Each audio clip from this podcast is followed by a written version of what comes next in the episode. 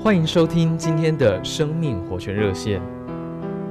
今天邀请弟兄姊妹们和朋友们一同来读以弗所四章十六节最后的几个字：在爱里把自己建造起来。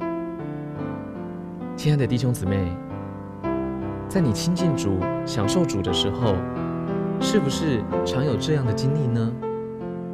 在与神简单的交通中，不自觉涌出赞叹：“神啊，你真是爱我。”或者在呼求主耶稣那甜美的名的时候，常情不自禁地回应：“主啊，我爱你。”这样平凡甜美的经历，说出了一个伟大的事实，那就是爱是神被人享受摸着，爱就是神自己。在他儿子里给我们享受，这也就是以弗所书中所指的爱。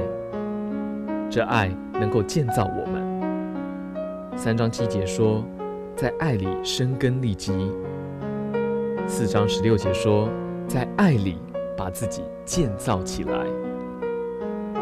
如果我们尝试这样活在神里面，与神交通，享受神，直到一个地步，被神的爱浸透。那么此刻，我们也就在爱里生根立基，在爱里把自己建造起来。